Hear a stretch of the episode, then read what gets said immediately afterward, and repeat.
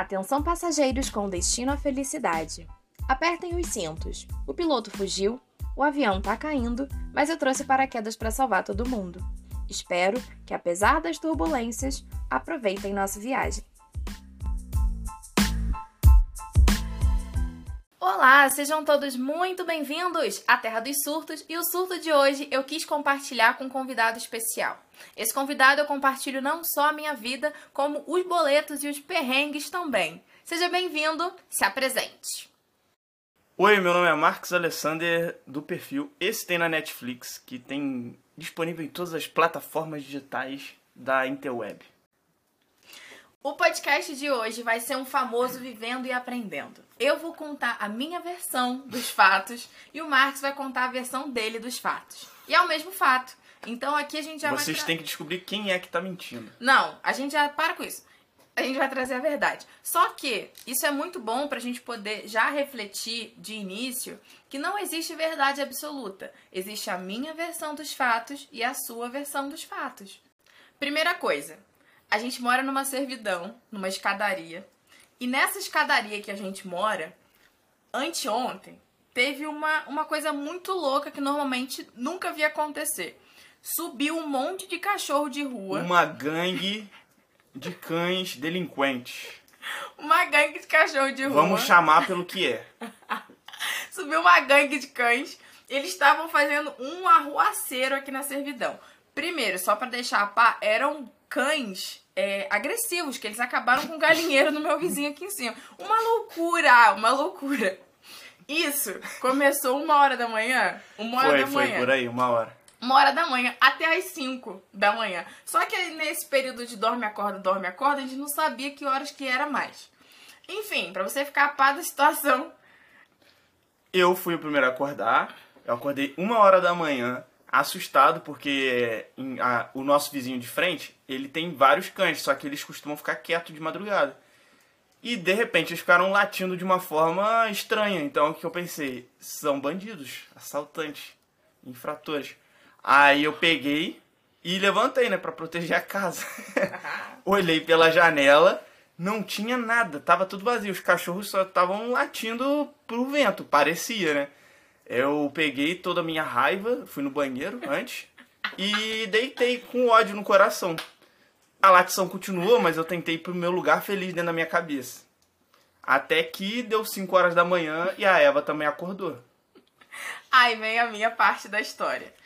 O que que acontece? Eu acordei reclamando muito dos cachorros, falando, gente, esse cachorro não cala a boca, eu não consigo dormir. E o Marcos falando, não, porque esses cachorros são muito chatos, que não sei o que, não sei o que, tem que resolver isso, tem que falar com não sei o que, tem que fazer não sei o que lá.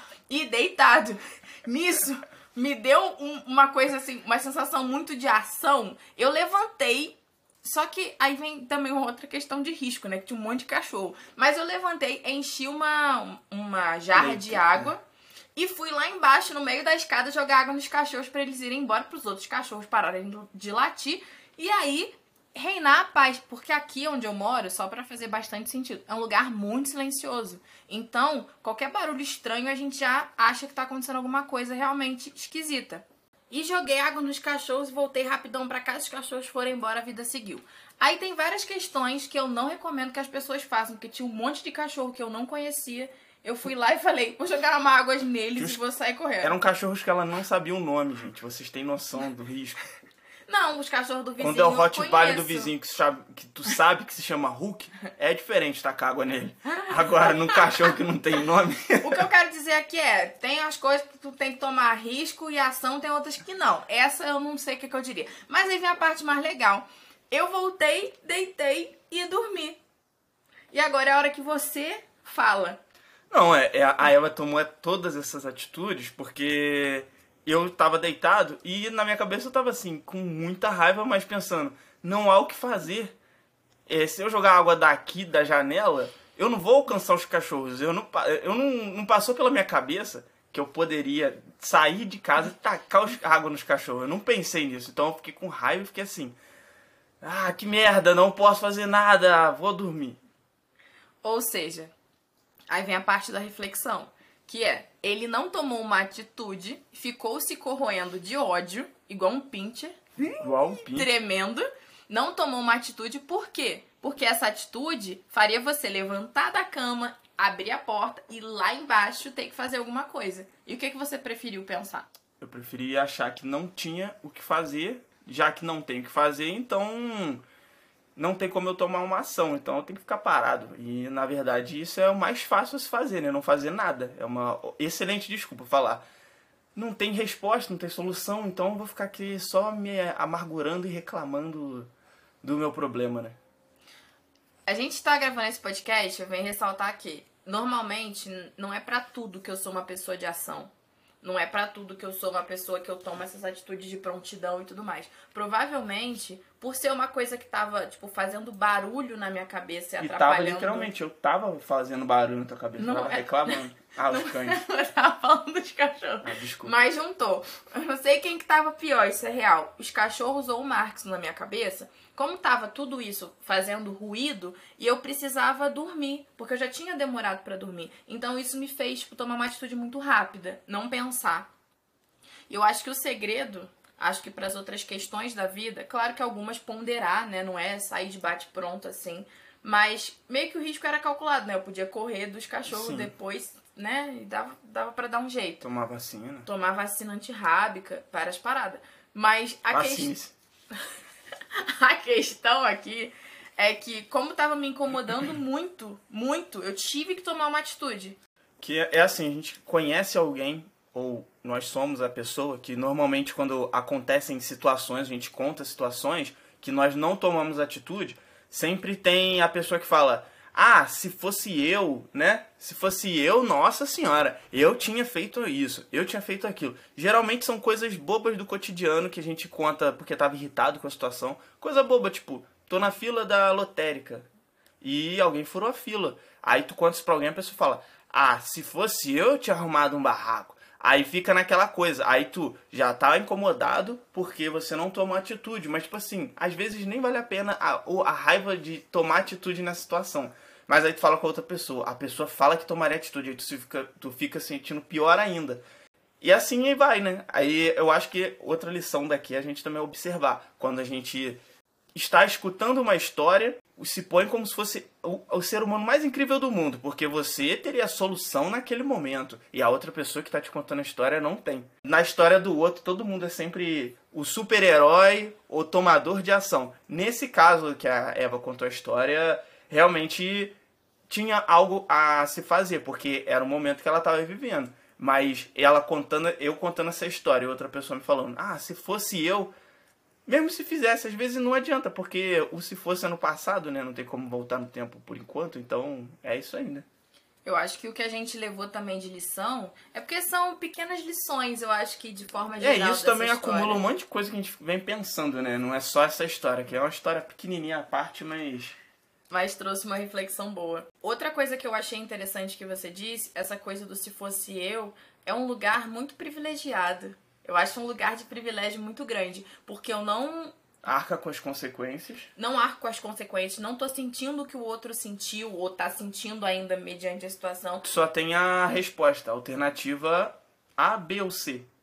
Aí, no caso, a alternativa que eu tenho, que eu tô falando, se fosse eu, já é a certa. É, tu já tá respondendo com gabarito na mão, né? Entendeu? E outra coisa que, que eu acho que as pessoas deveriam refletir antes do se fosse eu, quando. Que a for... vida não é uma prova de múltipla escolha. Eu Nossa, tá poeta. Tá, é. Como é que é? é aquele Anota cara... aí. Anota aí. 400. Agora falando sério, é, o que eu quis dizer é que esse lugar de privilégio às vezes a pessoa que está contando a história não quer saber. Ela só quer ser isso. ouvida. Ela só quer que você fale assim: pô, que saco isso que tu tá passando. Mas o que, que tu vai fazer? Ou, pô, e agora? Se acontecesse de novo, o que, que tu faria? É Sabe? porque é até pensar que é a vida da outra pessoa. Tu realmente é esse tomador de atitude na tua vida? Deixa o outro resolver o que vai fazer, já que no teu e se fosse eu nunca ia acontecer, porque você não é o outro, né? Eu não sei para quem que ele tá mandando esse recado, não. É para você mesmo. eu não entendi, mas segue. Mas Dona eu... Joana da padaria. o que eu quero dizer aqui também sobre essa questão de tomar atitude é que eu não sou essa pessoa total de atitude na minha vida, tá? Mas nesse dia foi uma atitude que eu tomei. Eu poderia sim, agora, contar sempre essa história. A história Isso. do cachorro. Não, porque, porque ela me de define. madrugada De madrugada eu levantei, lutou peguei. com uma gangue de Nossa. cachorros, você uma leiteira meia cheia d'água. Meu Deus, foi uma loucura. Mas na verdade não, foi uma circunstância e isso não me define. Assim como as coisas negativas que acontecem comigo também não me definem. Isso aí. Que a gente também adora é, receber a resposta certa, né? A resposta exata. A vida não é feita de respostas exatas, né? Então, ver situações. Vale a pena se estressar por isso? Não vale? É uma situação que eu tenho que tomar atitude porque eu tô deixando a situação passar por cima do que, que eu penso, do que, que eu acredito? Ou é só um estressezinho que, se deixar passar no outro dia, tu nem vai lembrar que aconteceu, né? Isso parece briga de casal pra mim, né? Que é aquela coisa que acontece às vezes aqui em casa. O conflito tá grande e aí a gente só dá uma afastadinha. Tipo assim, vai pensar num outro cômodo, você vai fazer uma outra Vai coisa. tomar um café da tarde. É, tem pessoas que conseguem, né? Tomar café da tarde no meio do barraco. Mas isso são detalhes, né? Não, não é uma briga aqui, não. E aí acontece o quê? Aquilo fica menor. Acho que algumas coisas são assim. Eu acho que se eu tivesse esperado a situação do cachorro, eu não tomaria uma atitude e ia falar, ah, dane-se, também não tenho o que fazer. Mas como foi uma coisa que eu não, não tive tempo de pensar, me fez decidir. Isso é uma outra coisa que eu vou deixar aqui de reflexão. Algumas decisões de exemplo, quando você tem que fazer uma coisa, você precisa fazer aquilo, lavar roupa, lavar louça, que seja, não dá tempo pro cérebro pensar. Tipo assim, bate pronto, tenho, levanta e vai. Por quê? Foi exatamente o que eu fiz. Eu não, não me deu tempo de pensar, sabe? Eu levantei, vi o que era, né? Ou seja, primeiro eu peguei, analisei o risco, tipo, são cachorros e Tu analisou ali. mesmo? Não, fins que eu analisei. Deixa minha história, deixa minha história. Cara, minha história. Eu analisei o risco, analisei sim, Sabiamente, pegou, botou o óculosinho dela, Botei pegou uma calculadora. e fiz o cálculo de riscos. Olhei pra janela e pensei, são o quê? Oito cachorros contra mim. Isso é nada. Contra as porradas que a vida me dá. Isso não é nada. Levantei, olhei e falei, ah, são cachorros, beleza. Não pensei muito, mas eu te recomendo pensar. Analisei o risco e falei, beleza, vou levantar, jogar uma água no cachorro e foi. Livral. Entendeu? É isso. E às vezes na vida a gente tem que fazer isso. Levantar, jogar água no cachorro e seguir em frente. Ou também não. Ou também não. Caramba! Mas é isso, na vida às vezes tem situações que algumas atitudes devem ser tomadas e outras não. A gente tem que aprender a avaliar. Eu trabalho muito isso de tem hora eu sou bem tranquilo, mas quando eu fico irritado, eu quero tacar fogo nas coisas, sabe? Igual, eu vou no cinema, eu, as pessoas me irritam com muita facilidade no cinema. Muito. Igual, a gente foi assistir o Gato de Botas e tinha uma mulher que atendeu o celular duas vezes durante a sessão. E tu fica, cara, pô, não é um lugar pra tu. Tá escrito que é pra tu desligar o celular, tu tá conversando no telefone, aí tu fica cheio de ódio. Mas às vezes, igual nessa situação, ela atendeu, foi muito chato realmente, mas deve ter demorado 10 segundos. Ela ficou, não, não, tá bom, tudo bem, e desligou. Beleza. Ela ficou quieta e o filme continuou. Às vezes, se eu tivesse pegado, porra, desliga isso aí, tu é muito mal educado, tá pensando que.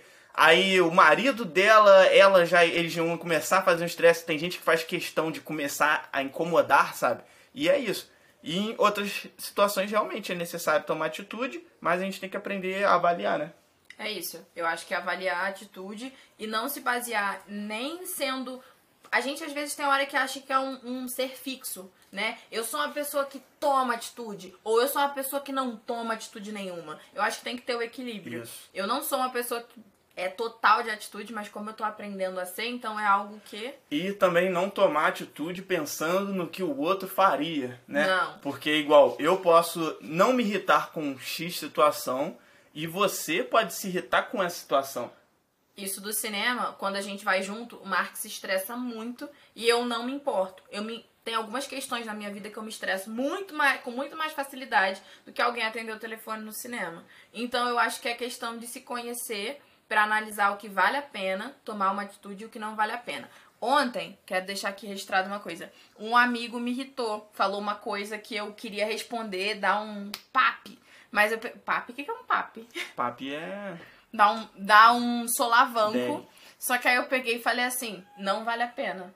Era o meu estresse genuíno, que é uma que coisa... depois tu ia ficar se sentindo mal por ter sido grosseira. E eu deixei só a, só a resposta não acontecer e me sinto bem, não me estressei, ele não se estressou, ele não tá chateado comigo, eu não tô chateada mais com ele porque passou. E isso fez com que estivesse todo mundo bem agora. Ou seja, não tomar uma atitude me ajudou nesse momento. Então, pra isso e pra outras coisas, fica a dica. Não é 8 nem 80. Existem se- 72. Possibilidades. Aí, então você não Gosto de precisa- frase feita. Mas você não precisa ser uma pessoa que toma atitude de tudo. Pá, pá, E nem nem o passivão. boa. Ah, Ou seja, o conselho de hoje é: não seja 8 nem 80. Espero que você tenha gostado desse episódio. Foi feito com muito carinho. Até a minha próxima participação. Porque tem que ver também. é, tem que ver se eu vou estar aqui ainda. E Vai siga morrer? o perfil Esse é na Netflix. Tu vai morrer? Um dia, todos iremos. Então tá. É isso, gente. Não esquece de me seguir lá no arroba criar sem surtar. E é isso. Um beijo e até o próximo podcast.